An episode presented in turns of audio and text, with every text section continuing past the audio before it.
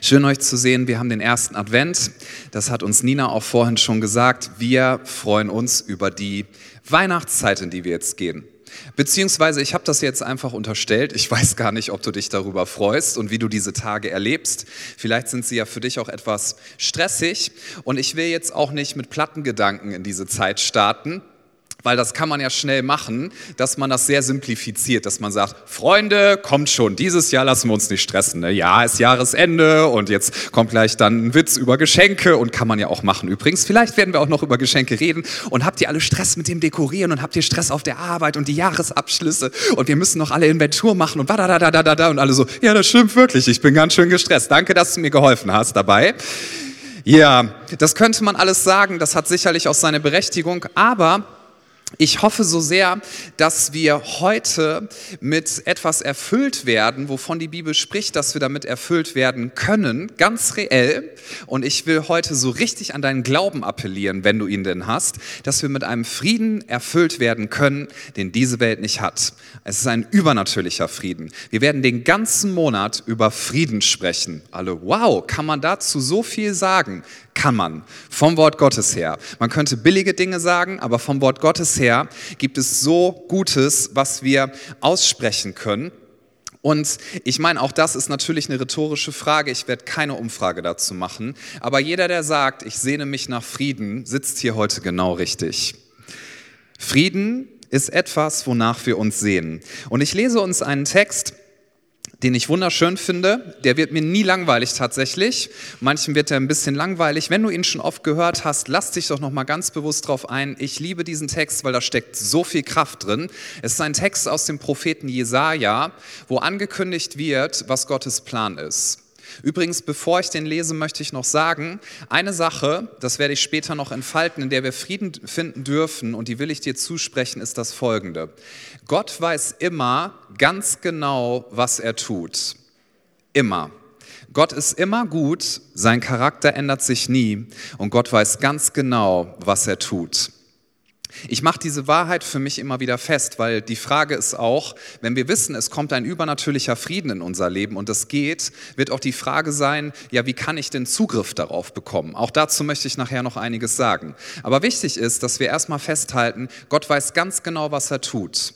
Gott hat einen Plan und dieser Plan entfaltet sich und niemand kann Gott aufhalten, dass er diesen Plan entfalten wird. Er weiß ganz genau, was er tut und er hat alles in seiner Hand. Das nennt man auch Souveränität. Das ist ein schönes Wort, was ich sehr mag. Souveränität. Das heißt, es passiert nichts, wo Gott sagt, Huch, jetzt falle ich aber vom Thron. Das habe ich nicht kommen sehen. Nein, Gott weiß ganz genau, was er tut. Er kennt jedes Detail deines Lebens. Er weiß auch ganz genau, was in der Menschheitsgeschichte passieren wird. Und Gott hat einen Plan. Immer zu den richtigen Zeitpunkten wird er eingreifen und sein Plan wird sich vollziehen. Im Propheten Jesaja wird etwas angekündigt, was dann schon passiert ist und worüber wir uns freuen dürfen. Nämlich in Jesaja 9 steht ab Vers 1, das Volk, das in der Finsternis wandelt, Finsternis wandelt, hat ein großes Licht gesehen. Über den Bewohnern des Landes der Todesschatten ist ein Licht aufgeleuchtet. Du hast das Volk vermehrt, hast seine Freude groß gemacht. Sie werden sich vor dir freuen, wie man sich in der Ernte freut, wie die Sieger jubeln, wenn sie Beute verteilen. Denn du hast das Joch zerbrochen, das auf ihm lastete, und den Stab auf seiner Schulter und den Stecken seines Treibers wie am Tag Midians. Denn jeder Stiefel derer, die gestiefelt einherstapfen im Schlachtgetümmel, und jeder Mantel, der durchs Blut geschleift wurde, wird verbrannt und vom Feuer verzehrt. Und jetzt kommt's, denn uns wurde ein Kind geboren. Uns wurde ein Sohn geschenkt. Auf seinen Schultern ruht die Herrschaft. Er heißt wunderbarer Ratgeber, starker Gott, ewiger Vater, Friedensfürst. Seine Herrschaft ist groß und der Frieden auf dem Thron Davids und in seinem Reich wird endlos sein. Er festigt und stützt es für alle Zeiten durch Recht und Gerechtigkeit. Dafür wird sich der Herr, der Allmächtige, nachhaltig einsetzen. Dieser Text startet mit einer Prophetie, die besagt, das Volk, was in der Finsternis wandelt, sieht ein helles Licht. Und bevor wir über Frieden sprechen, weil das wollen wir ja den Monat über tun, und wenn du dich fragst, wie kann ich wirklich Frieden finden, ist es wichtig, dass wir zunächst einmal den ersten Teil dieser Passage betrachten, wo darüber gesprochen wird, das Volk, was in der Dunkelheit ist, sieht ein helles Licht. Zuvor in dem Kapitel, wir sind ja hier in Jesaja 9, steht, dass die Menschen, also wir alle, irgendwo nach Licht suchen. Und das Weihnachten, weil wir hier ja auch über Weihnachten reden, weil hier angekündigt wird, dass Jesus Christus, der Sohn Gottes, in diese Welt hineinkommt, das Weihnachten bedeutet, dass Licht in die Finsternis gekommen ist. Und mancher empfindet das ja als kitschig, nicht wahr? Ich weiß nicht, wie du so auf der Kitsch, Kitschigkeitsskala, will ich sie mal nennen, unterwegs bist. Also ob du sagst, Weihnachten, das ist für mich ganz toll, oder ob du sagst, ich mag es nicht, es ist mir alles viel zu kitschig. Nun, Definition von Kitsch kann sich ja auch sehr unterscheiden. Es gibt sehr schöne Weihnachtsdekorationen zum Beispiel und es gibt sehr kitschige Weihnachtsdekorationen.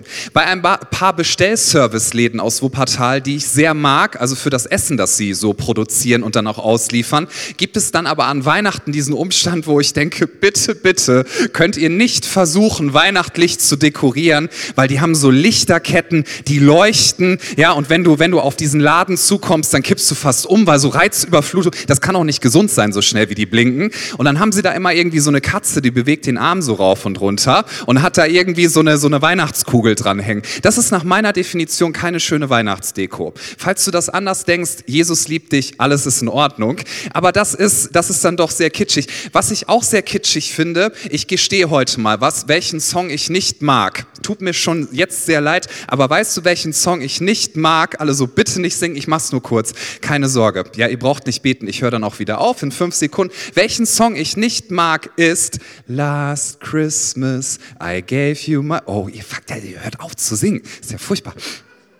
Ja, was ich dann schon besser finde, ist Santa Claus is coming to town. Hör auf zu singen, Pastor. Ich mach das jetzt. Ja, das, das sind Sachen, die finde ich, die finde ich kitschig, aber es gibt auch, ich stehe wirklich auf Weihnachten, ich mag es gerne, es gibt auch dieses Weihnachtliche, was sehr, sehr schön ist. Ich weiß nicht, ob du das kennst, also bei uns zu Hause war Weihnachten immer sehr schön und ist Weihnachten auch sehr schön. Ich mag das. Lichter, gute Dekoration, gutes Essen liebe Menschen, mit denen man gerne zusammen ist. Das fühlt sich sehr, sehr gut an. Und wenn dann noch deine Füße warm sind, dann ist es doch perfekt, oder? Weil kalte Füße sind vom Übel, solltest du nicht haben. Schreib dir das auf. Es gibt Dinge, die, die sind dann sehr, sehr schön, aber der Punkt ist der, man kann eigentlich immer vorwerfen, dass Weihnachten sehr kitschig ist. Dass man versucht, dadurch, dass man Süßkram isst, dass man Lichter überall hat, dass man nette Lieder abspielt und so weiter, eigentlich der Realität zu entfliehen, dass es außenrum ziemlich dunkel ist. Warum kommen die Lichter in der Weihnachtszeit? Nun, weil auch rein von dem, wie die, sich diese Welt dreht und Sonnenlicht hier einstrahlt, wir in einer bestimmten Zone auf der Erde leben, wo es jetzt immer dunkler wird, also immer weniger Tage ähm, mit, mit viel Licht.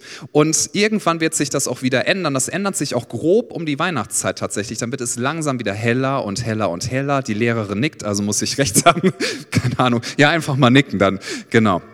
So, wir, wir versuchen dadurch, es uns etwas schöner zu machen und das ist auch nicht verkehrt. Der Punkt ist nur der folgende und den möchte ich, den möchte ich einmal hervorheben. Eigentlich dekorieren wir um etwas herum, dem wir entfliehen möchten, aber wir können es nicht ganz.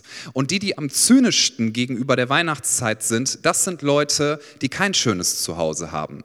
Das sind Leute, die sagen, ich habe keinen Ort, an den ich gehen kann, der schön dekoriert ist. Ich habe das einfach nicht. Und man wird zynisch und wirft anderen Leuten vor, was ihr hier eigentlich aufführt, ist eine Riesenmaskerade. Es ist Makulatur. So, ich werde heute nicht darüber reden, dass Lichter falsch sind, Marzipan falsch ist, ist sowieso nie falsch. Ich möchte darüber reden, dass Weihnachten nicht kitschig ist, sondern dass Weihnachten Realismus pur ist. Weihnachten ist nicht kitschig, sondern Weihnachten ist Realismus pur. Lass mich dir das gerne einmal begründen. Wir haben ja die ersten Verse aus Jesaja 9 gelesen. Und wenn du das Ende vom vorherigen Kapitel anschaust, Jesaja 8, dann, und das ist dieser Realismus pur, die eine Seite davon, über die ich sprechen möchte, dann lesen wir dort Jesaja 8 ab Vers 21 und sie werden bedrückt und hungrig im Land umherschleichen und wenn sie dann Hunger leiden, werden sie in Zorn geraten. Sie werden Sie werden sich dann nach oben wenden und wenn sie auf die Erde sehen, siehe, so ist da Drangsal und Finsternis. Was dieser Text zunächst einmal sagt, ist, dass wir Menschen auf dieser Erde kein anhaltendes Licht und auch keinen anhaltenden Frieden finden können. Es ist nicht möglich. Weihnachten sagt dir und sagt mir, dass diese Welt voll ist von Dunkelheit. Und dass wir versuchen, irgendwie einen Weg zu finden, dass auf dieser Welt die Dunkelheit besiegt wird und dass wir Frieden finden. Frieden bedeutet von der Bibel her, im Alten Testament heißt das Wort auf Hebräisch Shalom, im Neuen Testament wird das äh, griechische Wort benutzt, das kann Debbie euch sagen, denn st sie studiert in Essen, nein, kann sie nicht, ist alles okay. Pastor, hör sofort auf. Im, Im Neuen Testament steht das Wort Irene, wovon wir auch den Namen Irene ableiten. Ist der Name Irene heute Morgen hier repräsentiert? Dann kannst du dich, oder Irina auch, ja? Genau, hallo, schön dich zu sehen. So, und dieses Wort jeweils im Alten und im Neuen Testament bedeutet, ich drücke es mal ein bisschen simplifiziert aus, alles ist in Ordnung. Das ist das, was es eigentlich bedeutet. Alles ist im Einklang, alles ist in Ordnung. Keine Störung, keine Disharmonie, kein Unfrieden, kein Stress, alles ist in Ordnung, kein Krieg, alles ist ganzheitlich. Und das ist das, was eine ganz, ganz tiefe Sehnsucht in uns allen drin ist. Aber Weihnachten sagt, und das Wort Gottes sagt an dieser Stelle, diese Welt ist voll mit Dunkelheit und die Menschen, so steht es hier in Kapitel 8, sie gehen über die Erde, sie versuchen Licht zu finden und sie können es nicht finden und werden immer frustrierter und frustrierter und frustrierter. Menschen haben viel versucht, um aus dieser Welt einen besseren Ort zu machen. Und manches Mal, ich weiß nicht, ob du den Gedanken auch schon mal hattest, manches Mal scheint es so, ein System wird gestürzt und dafür kommt ein noch brutaleres. Eine Ideologie wird gestürzt, es kommt ein neues politisches System und es scheint aber nichts dafür zu sorgen und auch reell ist das so, dass Frieden in diese Welt kommt und dass wir den Eindruck hätten, es gibt wirklich Licht, was die Finsternis besiegen kann. Am Ende brechen doch wieder Kriege aus. Am Ende tun sich Menschen doch wieder weh. Und am Ende, und das ist ja das Schlimmste überhaupt, steht die dieses furchterregende Etwas, das wir als Tod bezeichnen. Am Ende siegt die Finsternis. Das ist die eine Seite, was Weihnachten sagt. Weihnachten ist eigentlich nicht kitschig, sondern Weihnachten ist total realistisch. Weihnachten ist nicht zweckoptimistisch oder zweckpessimistisch, also in, zu keiner Seite hin, sondern Weihnachten sagt, in dieser Welt gibt es kein Licht, was endgültig dafür sorgen wird, dass die Finsternis besiegt wird. Und in diese Realität hinein spricht jetzt Gott durch den Propheten Jesaja und sagt, Folgendes in Kapitel 9, ich will uns den Anfang nochmal lesen. Das Volk, das in der Finsternis wandelt, sieht ein großes Licht. Dieses Licht entsteht nicht auf dieser Erde, dieses Licht kannst du nicht selber produzieren, sondern dieses Licht kommt von außerhalb dieser Erde und dieses Licht hat einen Namen. Sein Name ist Jesus Christus und er trägt weitere Namen in sich. Er ist ein wunderbarer Ratgeber. Das heißt, er ist wunderschön, er ist der perfekte Ratgeber, er hat alle Weisheit und nicht nur hat er alle Weisheit, die er dir irgendwie ganz anonym von seinem Thron herunter so auf diese Erde schickt, ja, per Textmessage, sondern er sagt, ich war selber schwach, ich bin selber in diese Finsternis gekommen, ich weiß, wie sich Krankheit anfühlt, Versagen, Tod, zurückgewiesen werden, all das und Jesus sagt dir, ich verstehe dich, ich bin selber in diese Situation hineingegangen und er ist da und er ist der Fürst des Friedens. Das Volk, das in der Finsternis lebt, sieht ein helles Licht. Weihnachten ist ist unfassbar realistisch und sogar kein bisschen kitschig. Weihnachten sagt dir, ja, diese Welt ist dunkel, ja, diese Welt ist ein finsterer Ort, ja, diese Welt ist sogar noch schlimmer, als du sie dir manchmal vorstellen kannst, sogar in dir drin. Deine Welt ist schlimmer, als du dir das überhaupt nur ausmalen könntest. Das sagt Weihnachten und dann sagt Weihnachten folgendes. Und wenn du mitschreibst, schreib dir dieses Wort auf. Ich liebe dieses Wort. Nichtsdestotrotz. Das ist ein ganz tolles deutsches Wort. Nichtsdestotrotz. Aber nichtsdestotrotz habe ich Hoffnung. Nichtsdestotrotz habe ich Freude. Nichtsdestotrotz habe ich Frieden. Warum? Nicht, weil er aus mir selber kommt, nicht, weil ich selber irgendwie hinkriegen könnte, sondern weil das Licht in die Finsternis gekommen ist. Und dieses Licht scheint. Und Weihnachten bedeutet, du bist niemals mehr alleine. Weihnachten bedeutet, Gott ist bei dir. Weihnachten bedeutet, Gott ist dir nahe gekommen und er wird dich niemals niemals verlassen. Weihnachten bedeutet, du bist nicht deinen eigenen Unzulänglichkeiten preisgegeben. Weihnachten bedeutet, du bist noch nicht mal dem Tod preisgegeben. Weihnachten bedeutet, das Licht scheint und der Fürst des Friedens ist bei dir und der Fürst des Friedens ist mit dir und der Fürst des Friedens möchte dir heute an diesem Advent ganz besonders nahe kommen.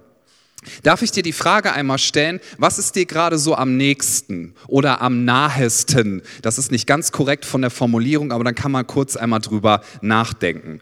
Nähe kann ja wunderschön sein und auch sehr unheimlich, nicht wahr? Ja, also Nähe von Menschen, die ich sehr mag und bei denen ich mich sicher fühle, das finde ich gut. Menschen, die ich nicht so gut kenne, die mir nahe kommen, das finde ich dann eher unheimlich. Schon mal passiert?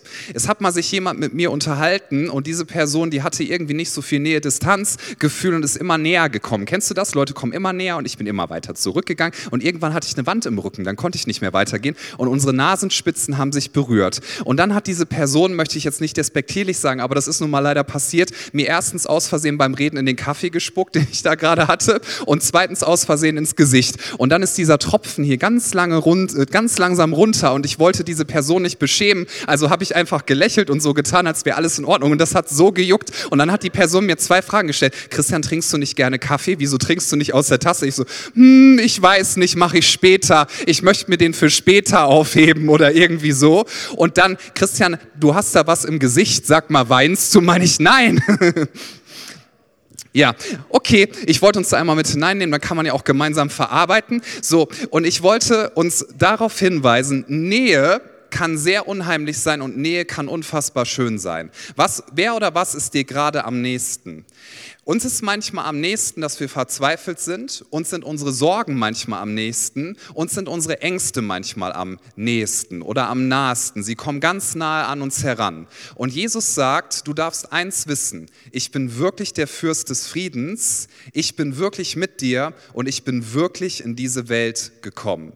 Es ist wirklich Realität. Ich möchte noch einen Grund sagen, warum viele Leute Weihnachten und alles, was sich darum rankt, als kitschig empfinden, weil sie sagen, das ist viel zu schön, um wahr zu sein.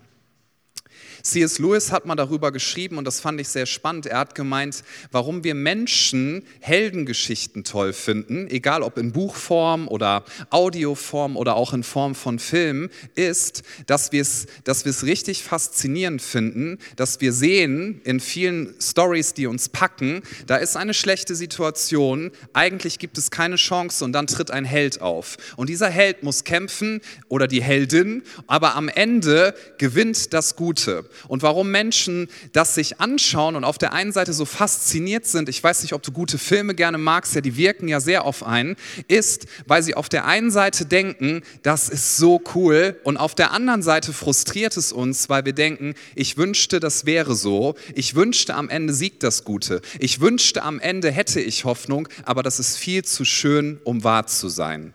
Und das Wort Gottes erinnert uns daran, es ist nicht zu schön, um wahr zu sein, Jesus Christus, der Sohn Gottes, ist wirklich in die Welt gekommen. Das Gegenteil von Frieden, also das stärkste Gegenteil, ist Angst. Weißt du, warum du Angst hast? Weil die Gegenwart Gottes nicht nahe genug an deinem Herzen ist. Ist übrigens kein Vorwurf, ist erstmal nur eine Feststellung. Warum haben wir Angst? Angst ist überall da, wo Gott nicht präsent ist. Gott hat nicht für den Menschen geplant, dass wir Angst haben sollten. Er hat uns geschaffen, in einen Garten gesetzt und er war dort mit seiner Gegenwart komplett präsent. Da war der komplette Shalom, der komplette Frieden Gottes. Er war präsent mit seiner Gegenwart. Und der Mensch hat eine Lüge geglaubt. Der Mensch hat die Lüge geglaubt, dass wenn er sich selber zum Gott macht, also sagt, Gott, ich brauche dich nicht und ich setze mich selber auf den Thron. Das heißt, ich habe selber die Kontrolle. Ich möchte nicht von dir abhängig sein. Der Mensch hat geglaubt, dass er dadurch noch mehr Sicherheit bekommt. Und genau das Gegenteil ist passiert. Und wir alle merken bis heute noch die Auswirkungen, von denen wir nicht loskommen. Der Mensch hat sich selber auf den Thron gesetzt und es gibt einen Theologen oder gab, hieß Jürgen Moltmann, der hat das so formuliert, was Angst in unserem Leben auslöst und all den Stress ist im Prinzip, dass wir Gott in unserem Leben vom Thron runtergesetzt haben und dass wir uns selber wie zu Göttern erklärt haben, die selber auf dem Thron ihres Lebens sitzen. Und er sagt, die Auswirkung ist, dass wir sehr unglückliche, sehr ängstliche Minigötter Väter geworden sind, die genau wissen, ich bin viel zu klein, um mich gegen das, was in dieser Welt tobt, zu stellen. Ich bin viel zu klein, um gegen meine Sorgen aufzustehen. Ich brauche etwas Größeres. Wir alle ahnen das und es liegt daran, dass wir Gott verloren haben. Und Weihnachten sagt, Gott lässt uns nicht in diesem Zustand, sondern Gott sagt, ich komme selber zu euch und ich bin präsent. Weihnachten bedeutet, Gott ist bei dir und er wird dich niemals verlassen, wenn du seine Hand ergreifst. Warum haben wir Angst? Wir haben Angst, wenn wir das noch nicht richtig verinnerlicht haben oder wenn wir es gerade vergessen. Warum haben wir Angst und Unfrieden in unserem Leben? Zum Beispiel, wenn du Angst hast davor, dass Leute dich zurückweisen könnten. Schon mal erlebt? Dass Leute dich zurückweisen können, wenn du Angst hast davor, einen Fehler zu machen, wenn du Angst hast davor, dass Menschen wirklich sehen, wie schwach du eigentlich in einigen Punkten bist, wenn du Angst hast davor, dann heißt das, dass die Liebe Gottes dir in diesem Punkt noch nicht nahe genug gekommen ist. Weil wenn sie dir nahe gekommen wäre in diesen Punkten, dann wüsstest du, egal ob ich einen Fehler mache, ja oder nein, ich bin doch unendlich geliebt. Egal, ob mich Menschen zurückweisen, ob sie mich kritisieren, ob sie mir irgendwas Böses sagen, ja oder nein, ich bin doch unendlich geliebt. Oder eine andere Angst, die nennt man auch Sorge, ja? Die Angst davor, was wird in der Zukunft passieren? Wird es schlimm? Hast du dir schon mal ganz schlimme Sachen ausgemalt? Ich kann das super gut. Ja, es wird schlimm, es wird schlimm. Die nächste Seite wird alles schlimm. So, diese, diese Angst vor der Zukunft heißt, dass dir dieses Wissen, ich habe ein himmlisches Zuhause und Jesus ist bei mir, noch nicht nahe genug gekommen ist in diesem Bereich. Denn wenn du wüsstest, Jesus ist immer bei mir, dann wüsstest du, egal was in der Zukunft passiert, ich brauche keine Angst haben. Verstehst du, es geht nicht darum, dass du das als eine Information abhakst, sondern es ist ein Frieden, der wirklich verfügbar ist. Ein weiterer Gedanke ist sehr wichtig dabei. Jesus ist in die Welt gekommen. Das heißt, er ist in diese Welt hineingebrochen mit seinem Licht und er hat Frieden gebracht. Er ist der Fürst des Friedens. Frieden, solange wir auf dieser Seite der Ewigkeit sind, bedeutet nicht Abwesenheit von Problemen, bedeutet nicht Abwesenheit von Stress, bedeutet nicht Abwesenheit von Menschen, die dich kritisieren oder so etwas. Frieden bedeutet im biblischen Sinne nicht zuerst Abwesenheit von etwas, sondern Frieden bedeutet Anwesenheit von jemandem. Ich möchte das nochmal sagen. Frieden bedeutet nicht Abwesenheit von etwas, sondern Frieden bedeutet Anwesenheit von jemandem. Dass Jesus sagt, ich komme mitten in deine Dunkelheit. Du brauchst keine Angst haben. Ich komme mitten in deinen Unfrieden hinein. Du darfst Frieden erleben. Ich bin wirklich da. Frieden bedeutet nicht Abwesenheit von all dem Stress. Wir beten ja oft, nimm mir das weg, nimm mir das weg, nimm mir das weg. Und ich, dieser ganze Stress, das mag auch sein, dass das passiert, aber Frieden bedeutet vor allem, dass du mehr und mehr realisierst, dass Jesus wirklich da ist und dass er wirklich der Fürst des Friedens ist. Ein Licht leuchtet in der Finsternis. Die Finsternis kann es nicht auslöschen. Wir selber hätten dieses Licht niemals erzeugen können. Es ist ein unverdientes Geschenk. Für wen ist es da und wie können wir es empfangen? Dazu möchte ich noch ein paar Gedanken sagen. Weil hier sitzen mit Sicherheit auch viele, die hören jetzt nicht zum ersten Mal, dass Jesus der Fürst des Friedens ist, oder? Und dass Jesus uns Frieden geben möchte. Hast du auch schon manches Mal gedacht, das ist voll die super Information, aber ich bin trotzdem gerade unkontrollierten Sorgen ausgesetzt. Ich kann die nicht in den Griff kriegen. Schon mal gedacht? Oder hast du schon mal gedacht, ja, aber trotzdem fällt meine Welt gerade auseinander. Wie soll ich bitte schön hier drin Frieden finden? Hast du das schon mal gebetet? Jesus, wo bist du? Ich habe das schon manches Mal gebetet. Wie können wir diesen Frieden finden? Wie kann dieser Frieden nahe an uns rankommen? Das ist eine wichtige Frage und die Bibel sagt uns, dieser Friede ist wirklich da und dieser dieser Frieden möchte dir wirklich nahe kommen und er wird dir wirklich nahe kommen. Das ist das Geniale an Weihnachten, dass Weihnachten sagt, das ist nicht nur ein Gedanke, es ist nicht unrealistisch, sondern es ist absoluter, purer Realismus. Wie können wir diesen Frieden finden? Wir wollen das den Monat über entfalten, aber ich will uns heute schon ein paar Gedanken mitgeben. Wow, wie habe ich das gemacht? Keine Ahnung. Wie können wir diesen Frieden finden? Zunächst einmal dadurch, dass wir realisieren, Frieden finden wir nicht irgendwo in dieser Welt, sondern wir finden Frieden einzig und allein in Jesus Christus. Soweit, so gut. Wie bekommen wir also Zugriff darauf? Ich finde, es gibt dafür ein ganz schönes Bild, wenn du schon mal einen Sturm beobachtet hast. Ich mag ja das Meer in jeder Form. Ich liebe das Meer im Sommer, ich mag es auch in der Herbstzeit, auch in der Winterzeit. Ich mag das auch manchmal, so einen Sturm zu beobachten, wenn ich nicht gerade mit dem Schiff da draußen bin, ne? was ich jetzt nicht so oft mache. Aber wenn man das so sieht, manchmal toben die Wellen. Hast du das schon mal gesehen? So einen richtig krassen Sturm. Und irgendwo, wenn du, wenn du so einen Felsen im Meer hast, dann kann es manchmal sein, dass Wellen kommen und die verschlingen diesen kompletten Felsen.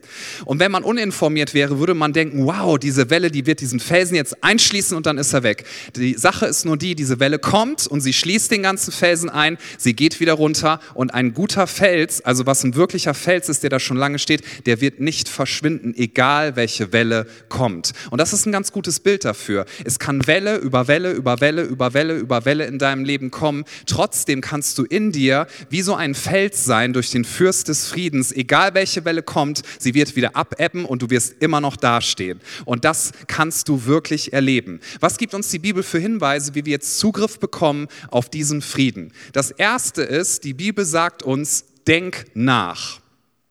Hör? Erkläre ich gleich. Denk nach. Denk darüber nach. Es gibt so viele Ratgeberbücher, die uns versuchen zu sagen, wie wir unsere Sorgen loswerden können, wie wir Frieden finden können. Und das, was sie dir nicht sagen, ist, also die, die nicht christlichen Bücher, was sie dir nicht sagen, ist sowas wie, denk über die großen Fragen des Lebens nach. Denk über den Sinn des Lebens nach und über die großen Sachen und warum du überhaupt hier bist und warum du existierst. Was die Ratgeberbücher dir sagen, ist, hey, was du brauchst ist, und übrigens, das sind keine schlechten Sachen, ja, aber was du brauchst, brauchst ist, relax mal, fahr mal woanders woanders hin, du brauchst Urlaub, du brauchst ein bisschen, jetzt kommt das Buzzword Me-Time, übrigens nicht schlecht, man darf sich auch mal zurückziehen, ist ganz, ganz toll. Ich genieße auch manchmal sehr Einsamkeit und Ruhe. Ja, aber diese Bücher sagen, relax mal, komm mal runter, genieß was Gutes, schönes Getränk und so weiter und so fort. Das ist alles nicht falsch in sich genommen, aber es kann dir keinen übernatürlichen Frieden geben, der jeden Verstand übersteigt. Und ich möchte dir erklären, warum. Weil du versuchst, dich einfach davon abzulenken, von der Realität Realität und das bringt dir keinen wahren Frieden. Denn dein Chef ist vielleicht immer noch so, dass er dich fertig macht, deine Kollegen mobben dich vielleicht immer noch und deine Ehe ist vielleicht immer noch herausgefordert und deine Krankheit, die du hast, ist wahrscheinlich dann immer noch da, auch wenn wir dir wünschen, dass du wieder gesund wirst. Diese Dinge sind immer noch da. Der Krieg tobt wahrscheinlich immer noch auf irgendeinem, äh, in irgendeiner Ecke der Welt und du bist wirtschaftlich immer noch herausgefordert. So, das heißt, diese Bücher sagen dir, wir finden irgendwie eine Ablenkung für dich, aber Ablenkung wird nicht dein Problem lösen. Was uns die Bibel sagt, ist, denk nach. Denk darüber nach und zwar sehr aktiv, wer ist Jesus, was hat er getan, welche Zukunft wartet auf dich und was hat Jesus bereits jetzt schon in deinem Leben getan? Was ist der Sinn deines Lebens? Was selbst wenn die schlimmsten Dinge passieren, was hätte Jesus dazu zu sagen? Denk aktiv, aktiv, aktiv darüber nach. Und hier möchte ich dir noch einen äh, Schlüsselgedanken mitgeben oder eine Frage. Hörst du deiner Seele zu oder sprichst du zu deiner Seele? Wenn du deiner Seele zuhörst, wird sie dir immer ganz, ganz viele Gründe sagen, warum du dir Sorgen machen solltest. Und oft hat sie sogar recht, denn diese Welt hat viel Dunkelheit. Aber du darfst zu deiner Seele sprechen. Ich vergleiche das ganz gerne mal mit Notizen, die man sich so macht. Wenn ich hier predige, ich mache dann nicht Google auf übrigens. Alle so, ah, das habe ich noch gar nicht gewusst. Ja, und schau, was so als erstes drankommt und sag dann, ja, hier steht Plätzchen Vanillekipferl. Lass uns mal darüber reden. Das mache ich nicht. Was ich mache ist, ich schreibe hier Notizen rein. Das heißt, so ausgedrückt, ich sage diesem elektronischen Gerät, was ich da reingeschrieben haben möchte und schaue nicht rein und mache irgendwas wahllos auf und denke, das spreche ich jetzt mal aus, weil das hier so steht. Und das ist für deine Seele ganz, ganz wichtig, dass du dir immer wieder diese großen Fragen stellst und dass du dich aktiv daran erinnerst, wirklich jeden Tag tatsächlich. Jesus, du bist groß, Jesus, du bist der Fürst des Friedens, Jesus, ganz egal was passiert, mein Leben ist in deiner Hand. Selbst wenn meine Umstände Umstände noch schlimmer werden würden, alle so, nein, nein, nein, nein bitte nicht, habe ich nicht prophetisch ausgesprochen. Ja, ich will nur sagen, selbst wenn es so werden würde, dann wüsste ich doch am Ende des Tages, Jesus, du liebst mich und mein Leben ist in deiner Hand und du bist groß, selbst wenn ich heute sterben würde. Ich bin doch sicher, und alles ist gut. Je mehr du dir Gedanken machst über diese großen Fragen, desto mehr Überblick hast du. Das gibt uns die Bibel mit. Denkt über Jesus nach. Denkt über den Sinn eures Lebens nach. Denkt über das nach, was wirklich wichtig ist. Ich will dir das für den Dezember wirklich gerne mitgeben und auch darüber hinaus. Denke mindestens einmal pro Tag über die großen Dinge nach. Denke darüber nach, ganz intensiv. Wer ist Jesus? Was hat er getan? Was für eine Zukunft erwartet mich? Was hat er am Kreuz getan? Was bedeutet seine Auferstehung? Denk darüber nach und schreib dir auf, was für Implikationen, also was für Ableitungen bedeutet das, die du in deinem Leben hast. Weil sonst wird alles Mögliche passieren. Ich meine, das ist ja ganz oft, ne, dass wir dann sagen, hey, du darfst keine negativen Gedanken haben oder du solltest dich nicht sorgen. Ja, das hilft manches Mal nicht, oder? Das ist wie wenn ich sage, ihr dürft jetzt auf gar keinen Fall an rosa Elefanten denken. Rosa Elefant, rosa, da darfst du nicht dran denken. Alle denken über einen rosa Elefanten nach. Was du machen musst, ist, du musst aktiv darüber nachdenken und das ist keine psychologische billige Übung. Wer Jesus ist, denk über die großen Fragen des Lebens nach. Das ist wie wenn du auf einen Berg steigst und vielleicht ist der Weg dahin beschwerlich und du erlebst viele Hindernisse, aber wenn du oben bist, dann siehst siehst du eine große Perspektive und du kannst weit schauen. Und die Bibel sagt uns, macht euch große und hohe Gedanken. Das will ich dir mitgeben. Der Frieden Gottes ist wirklich für dein Leben verfügbar. Ich will das mal so sagen. Verfügbar. Er hat ihn dir versprochen. Ich will das nochmal wiederholen, weil ich glaube, das ist so wichtig, dass wir das verstehen.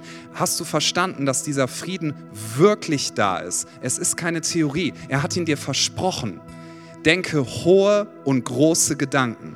Paulus sagt, ich habe gelernt, das zu tun. Das ist etwas, was wir lernen müssen. Wir können diesen Frieden nicht kreieren. Wir können dieses Licht nicht kreieren, was Jesus gebracht hat. Aber es ist da und es ist ein Geschenk. Denke große und hohe Gedanken. Das Zweite ist, Du musst immer wieder dahin kommen, dass du sagst, ich brauche diesen Frieden wirklich und ich bin selber so unzulänglich, dass ich das nicht hinbekomme, aber Jesus ist so gnädig. Demut ist wichtig. Demut heißt nicht Demütigung, sondern Demut heißt, dass du anerkennst, wer du bist und was deine Möglichkeiten sind und was sie nicht sind. Denn die Realität ist, darf ich sie dir nochmal sagen, 95 Prozent der Dinge in deinem Leben, äh, die da sind, kannst du nicht kontrollieren. Ich gebe dir maximal 5%, das sagt auch das Wort Gottes. Konntest weder darüber entscheiden, in welchem Jahrhundert du geboren wirst, konntest nicht darüber entscheiden, in welche Familie, konntest nicht darüber entscheiden, mit welchem Gabenset du ausgestattet sein wirst, konntest nicht darüber, also konntest über so viel nicht entscheiden und die meisten Dinge, die in deiner Umgebung passieren, die kannst du nicht kontrollieren. Vielleicht 5%. Das heißt, diese Welt ist ein beängstigender Ort. Aha, aber Gott hat versprochen, dass er dich niemals verlässt. Und Jesus hat gesagt, ich bin da, ich werde da sein bis ans Ende der Welt. Und wer demütig ist und wer zu ihm kommt und sagt, ich brauche Hilfe, ich brauche deine Gnade und ich brauche deinen Frieden, da gibt er gerne. Aber dem Hochmütigen, der so tut, als ob, dem widersteht Gott. Und du möchtest nicht, dass Gott dir widersteht. Das ist der krasseste Gegenwind, den du dir vorstellen kannst. Der krasseste. Aber der Demütige, der erfährt Gnade. Wo brauchen wir Demut, wenn wir sagen, es ist gerade so, ich finde keinen Frieden, aber ich sehne mich danach, dass ich ihn kriege. Ein Beispiel möchte ich uns noch geben. Stell dir vor, klingt jetzt ein bisschen lustig, aber bleib kurz bei mir. Stell dir vor, es ist Weihnachten und du bekommst Geschenke und jemand schenkt dir etwas und du packst das aus und es ist ein Buch, wo drauf steht, ähm, acht Wege, wie man abnehmen kann. Und die Person guckt dich an und sagt so, das wollte ich dir schenken, weil das brauchst du. Wie würde sich das anfühlen? Würdest du dazu Danke sagen? Ja. Oder du packst das Geschenk aus und es ist ein Buch drin, wo drauf steht, wie ich meinen Egoismus besiegen kann und ein bisschen freundlicher mit anderen Menschen werde. Drei Wege, um das Ziel zu erreichen. Ja. Alle so, hm, wäre interessant, vielleicht schenke ich das mal dem. Nein, nein, lass es. Ja, das ist fast wie wenn man jemandem äh, Deo gibt und sagt, hier, das wollte ich dir mal schenken, kannst du ja vielleicht nochmal gebrauchen. So. Also das sind so Sachen, ne, das ist ein bisschen abstrus, aber stell, stell dir jetzt mal vor, du hast riesig viele Schulden, riesig viele finanzielle Schulden. Das macht dich fertig, es erzeugt Unfrieden, du bist fertig, du kannst nicht selber dagegen ankommen. Und jemand kommt zu dir und sagt, weißt du, ich möchte dir diese Schulden bezahlen. Ich werde alles, was ich habe, geben, damit dir die Schulden erlassen werden. Wie kannst du das in Empfang nehmen? Und jetzt kommt eine simple, aber sehr, sehr wichtige Wahrheit. Du musst es in Empfang nehmen. Du musst die Demut haben zu sagen, ich schluck meinen Stolz runter, dass ich selber für meine Schulden bezahlen will. Ich schluck meinen Stolz runter und ich sage, danke, das ist genau das, was ich brauche. Könntest du mir bitte helfen? Die Bibel sagt, wenn wir demütig zu Gott kommen, er gibt uns gerne, aber wir sollen nicht hochmütig sein. Hochmütig sein heißt, dass wir so tun, als ob. Das heißt, wenn du diesen Frieden empfangen möchtest, darfst du nochmal festmachen. Weihnachten bedeutet, Gott ist in die Welt gekommen. Jesus Christus, das Licht scheint, die Finsternis wird es niemals auslöschen. Weihnachten bedeutet, dass wir realisieren müssen, diese Welt ist ein dunkler Ort und wir werden diese Dunkelheit niemals besiegen. Auch nicht die Dunkelheit in uns drin. Auch nicht die Sachen, die dich abgrundtief fertig machen. Und Weihnachten bedeutet gleichermaßen, das Licht scheint und es will in dein Leben scheinen. Weihnachten bedeutet, der Fürst des Friedens ist mit dir in jeder Situation. Es bedeutet nicht Abwesenheit von allem Schlechten, sondern es bedeutet die Anwesenheit von Jesus Christus. Und wer diesen Frieden erfahren möchte, der darf Folgendes tun. Denk aktiv darüber nach, regelmäßig, wer Jesus für dich ist. Denk aktiv darüber nach. Sei demütig. Sag, ja, das ist das, was ich brauche. Denk darüber nach, was Jesus in Zukunft für dich vorbereitet hat. Und auch ganz, ganz praktisch, wir wissen das alle, aber wir tun das oft als so billig ab. Sage jeden Tag Danke. Bevor du betest, sage Danke. Und zwar, selbst wenn die Gebete nicht so erhört werden, wie du es dir gewünscht hättest. Warum sagst du Danke? Ich habe mir versucht, das zur Disziplin zu machen. Nun, weil du sagst, Gott, ich vertraue dir, dass du es im Endeffekt gut machen wirst. Und ich danke dir für deine Güte, ich danke dir für deine Gnade und ich danke dir für diesen übernatürlichen Frieden, der jeden Verstand übersteigt. Dieser übernatürliche Frieden, der ist bahnbrechend. Ich habe das einmal in einem ganz besonderen Maße erlebt, als ich neben einer Person saß und diese Person war kurz vorm Sterben. Und ich habe die Hände dieser Person genommen, ein Christ, habe gesagt, jetzt lass uns noch mal zusammen beten. Ich glaube, ich habe noch nie so intensiv gespürt, was Ewigkeitsgefühl bedeutet. Ja, weil diese Person hat gesagt, nachdem wir gebetet haben, ich spüre einen Frieden, der ist bahnbrechend der ist bahnbrechend.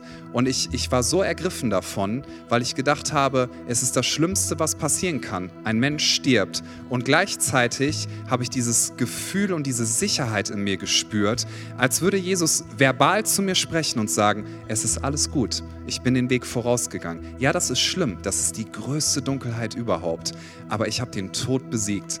Denk darüber nach. Und in diesem Moment ist ein Frieden in meine Seele gekommen. Es war unbeschreiblich. Ich kam nach Hause, meine Frau hat gemeint, und wie war es? Und du hast ja mit ihm gebetet und so. Wie fühlst du dich? Habe ich gemeint, das war, das war schon schwer, aber ich habe so viel Frieden und diese Person auch. Ich habe mal auf einem Open-Air-Gottesdienst gepredigt, da hatte ich vorher so viel Stress und ich habe mich nach allem anderen gefühlt als nach Predigen.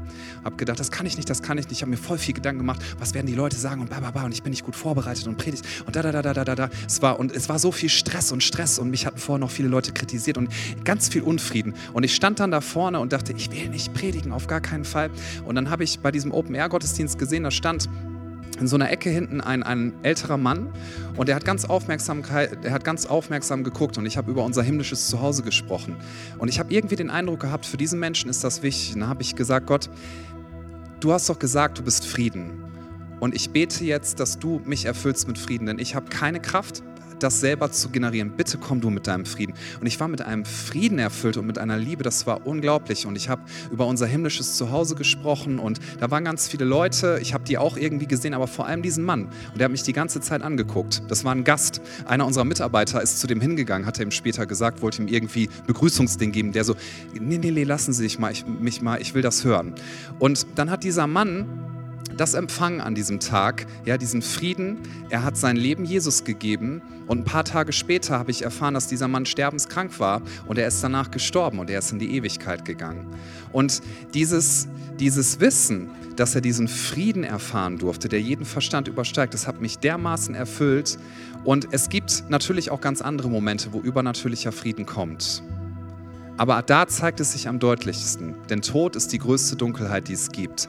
Und Jesus hat den Tod wirklich besiegt. Und Jesus ist wirklich, wirklich, wirklich der Fürst des Friedens. Und es ist keine Illusion, dass du diesen Frieden erleben darfst. Deswegen rede ich so viel darüber, weil mein Herzenswunsch ist, dass wir nicht durch diesen Dezember rauschen und am Ende denken, boah, das war der purste Stress überhaupt. Nutzt diesen Dezember, um jeden Tag darüber nachzudenken, wer Jesus ist. Das ist eine Einladung und keine Verpflichtung. Du musst nicht in der Dunkelheit bleiben. Sein Licht scheint und die Finsternis kann es nicht auslöschen. Und seines Friedensreichs, sagt die Bibel, wird kein Ende sein. Die Mehrung seiner Herrschaft wird niemals aufhören. Lass uns zusammen aufstehen, bitte. Ich bitte uns, dass wir die Augen schließen für einen Moment. Und ich möchte fragen, ob heute jemand hier ist, der sagt, ich möchte Jesus in mein Leben einladen. Ganz simpel. Das heißt, dass Jesus dir nahe kommen darf und dass er in deinem Leben Wohnung nehmen darf. Weihnachten bedeutet, Gott wohnt bei uns. Er ist das wahre Licht. Er ist der wahre Frieden. Jesus möchte Wohnung nehmen in deinem Leben.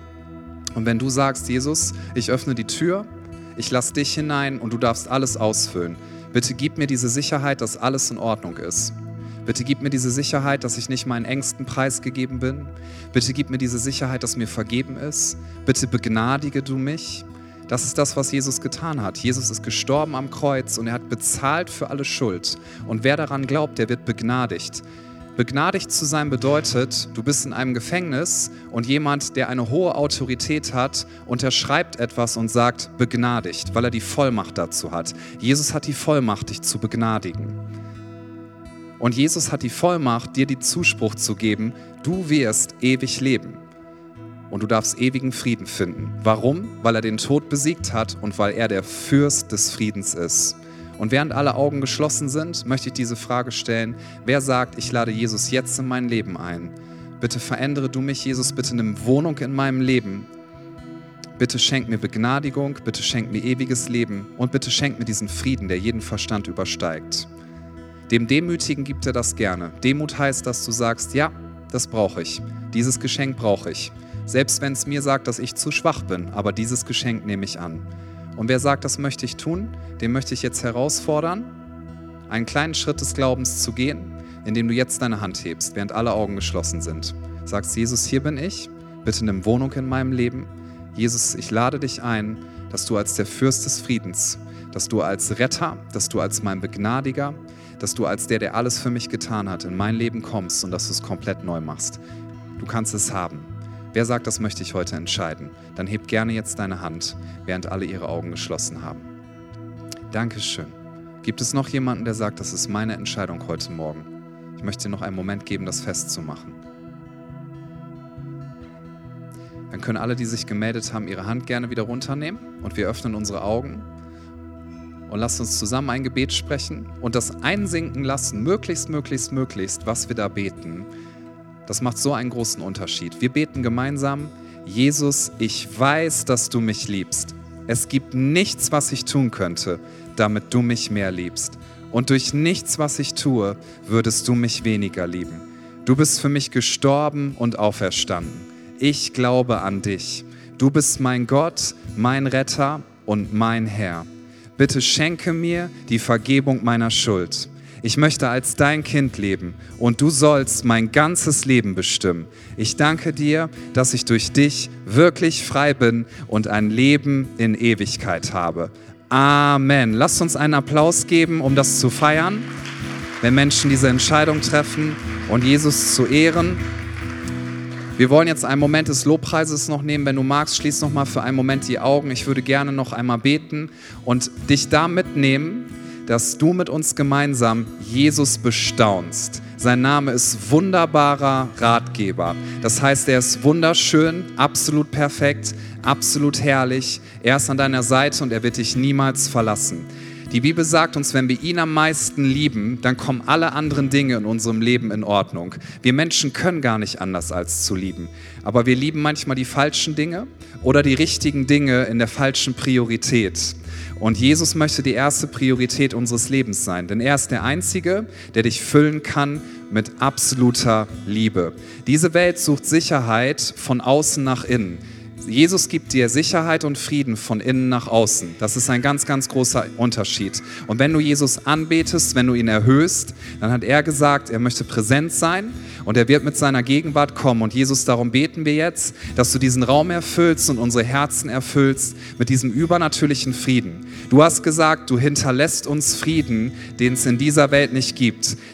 Du hast gesagt, meinen Frieden gebe ich euch. Und Jesus, nach diesem Frieden sehen wir uns. Danke, dass es kein kitschiger Frieden ist, der dann schnell vorbeigeht. Danke, dass wir nicht so tun müssen, als ob, sondern wir dürfen sagen, hier sind wir mit leeren Händen. Bitte füll du unsere Hände. Hier sind wir mit manchmal unserem aufgewühlten und geplagten Herzen. Aber Jesus, du bist mitten im Sturm. Du bist da und du wirst dafür sorgen, dass wir auch da durchkommen. Danke, Jesus, dass du präsent sein möchtest und deine Gegenwart wollen wir jetzt suchen von ganzem Herzen und wir wollen dir die Ehre geben. Wir bitten dich, dass du alles in allem erfüllst durch deinen Heiligen Geist und ich bete, dass dieser übernatürliche Frieden, der jeden Verstand übersteigt, unsere Herzen und Sinne erfüllt in Jesus Christus. Das Licht scheint in der Finsternis und die Finsternis kann es nicht auslöschen. Gott wohnt bei uns und seine Gegenwart kann niemand aus deinem Leben nehmen. Darüber darfst du dich freuen und das darfst du jetzt mit uns feiern, indem wir Jesus im Lobpreis bestaunen und ihm die meiste Ehre geben. Lass uns ihn anbeten.